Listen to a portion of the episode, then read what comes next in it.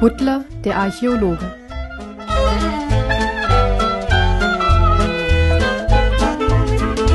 Kapitel 12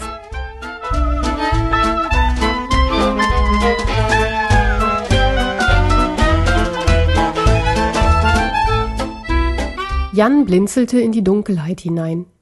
Hinter sich hörte er den Professor schwer atmen, als sie durch die engen Gänge der Pyramide schritten. Schon bald nachdem sie die Pyramide betreten hatten, hatten die beiden jegliche Orientierung verloren. Anfangs hatten sie noch versucht, ihren Weg zu merken, doch das hatten sie nun aufgegeben. Zu viele Kreuzungen, zu viele Wege hatten sie schon gesehen. Manche Gänge kamen ihnen bekannt vor, andere schienen sie noch nie betreten zu haben. Jan hatte eine Fackel mitgebracht, doch die war schon lange erloschen. Wie sich herausstellte, war das nicht so schlimm, wie sie zunächst befürchtet hatten, da die Pyramide von einem seltsamen, matten Licht durchflutet war. Der Professor keuchte und blieb stehen, um wieder etwas zu Atem zu kommen. Sollen wir eine Pause machen? fragte Jan. Nein, antwortete der Professor barsch. Wir müssen weiter. Unsere Vorräte werden nicht ewig halten, und wir müssen hier raus sein, bevor wir verhungert sind. Außerdem gibt es hier nicht viel zu sehen. Lass uns weitergehen, bis wir in einen Raum oder eine Halle kommen, wo ich archäologisch wertvolle Dinge mitnehmen kann.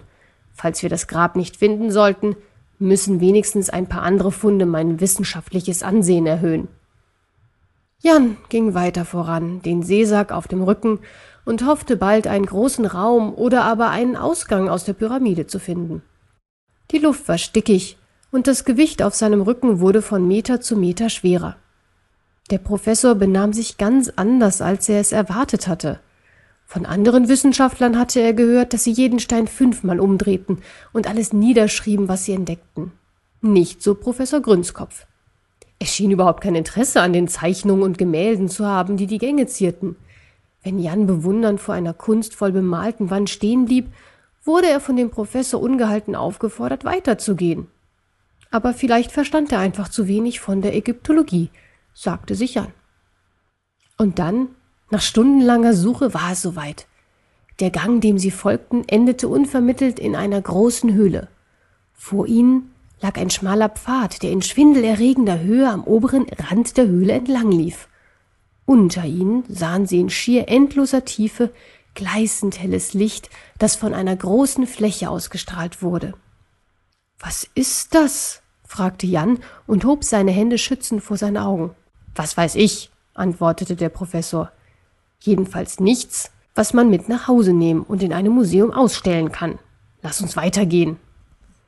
Sie gingen den Pfad entlang und konnten nur ahnen, wie tief unter ihnen der See lag.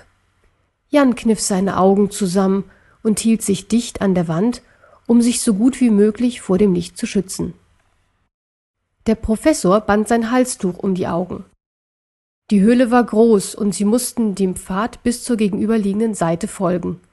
Jan entdeckte eine golden schimmernde Wendeltreppe, die vom Grund der Höhle bis hinauf zur Decke führte. Als er den Professor darauf aufmerksam machen wollte, winkte dieser nur verächtlich ab und bedeutete Jan, schnell weiterzugehen.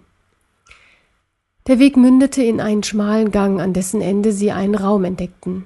Jan war erstaunt, so tief in der Pyramide einen Raum vorzufinden, der wirkte, als sei er bewohnt. Auch der Professor war beeindruckt. In der Mitte des Zimmers stand ein Bett, das mit feinsten weißen Seidenlaken bezogen war. Darüber war ein Baldachin gespannt. An den Wänden des Raumes waren brennende Kerzen angebracht. Meisterlich gestaltete Schränke und Kommoden waren zu sehen und auf dem Fußboden feinste Perserteppiche ausgelegt.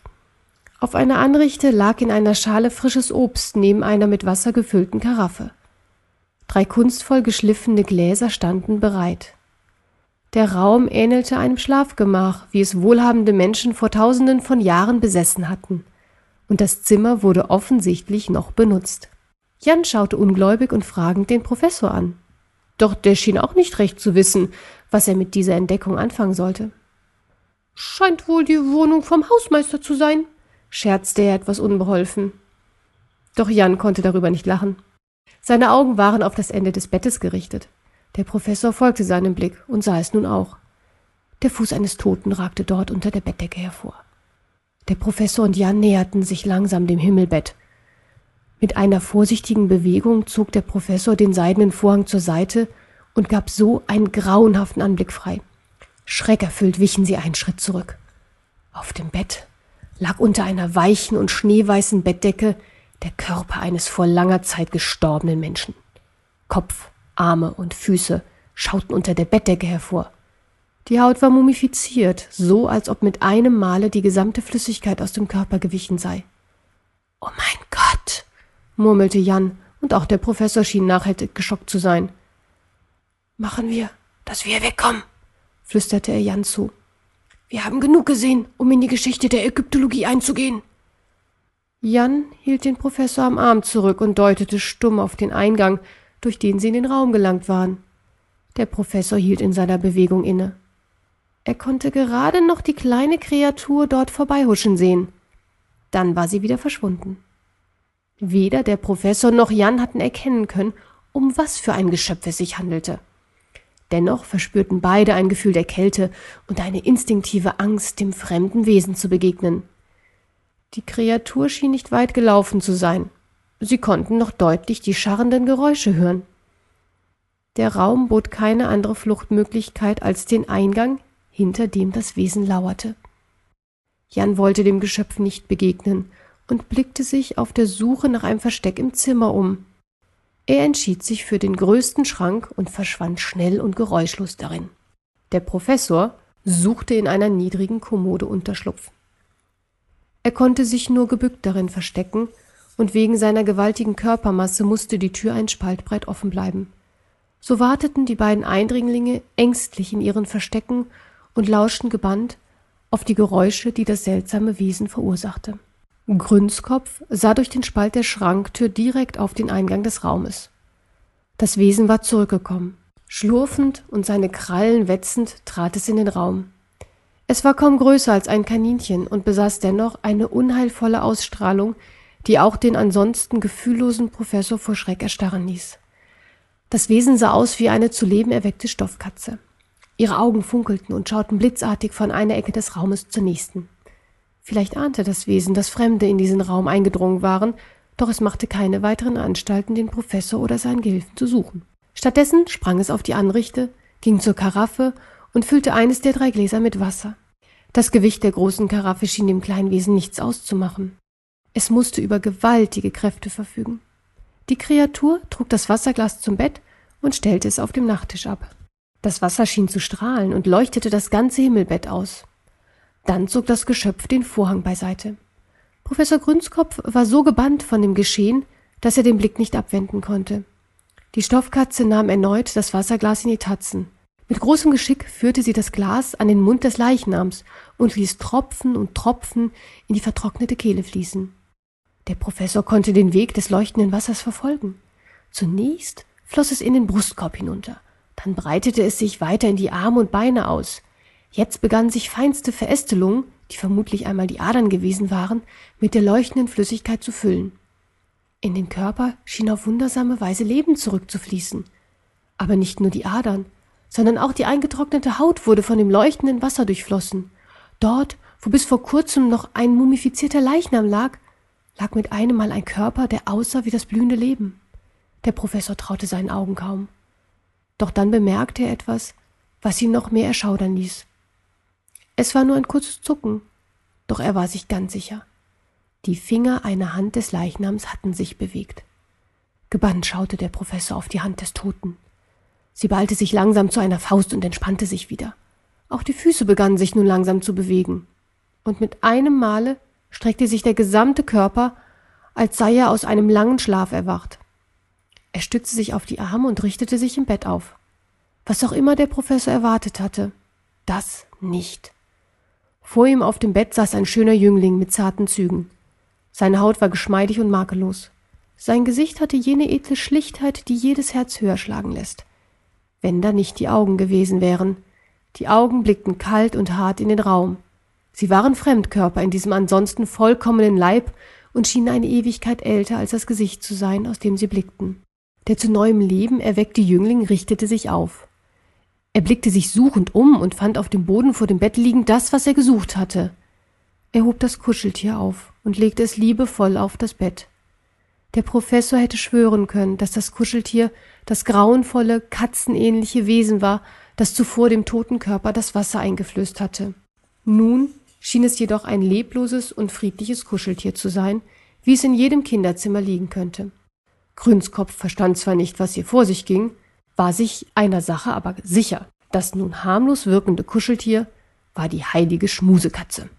Der Jüngling strich das Bettlaken wieder glatt und räumte das Glas auf die Anrichte zurück. Dann drehte er sich um und blieb lächelnd stehen. Glaubst du wirklich, du könntest dich vor mir verstecken?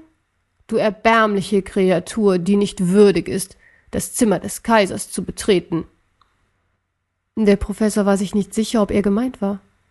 Vielleicht hatte der auferstandene Tote seinen Gehilfen Jan entdeckt. Schweißperlen rannen dem Professor die Stirn hinunter.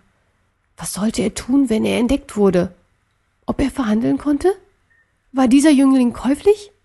Der Jüngling kam mit langsamen Schritten heran und blieb unmittelbar vor dem Schrank stehen, in dem er sich versteckt hielt.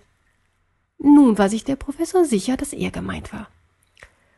Deine Angst strömt wie ein übler Geruch von dir aus. Heraus mit dir und wirf dich deinem Kaiser zu Füßen.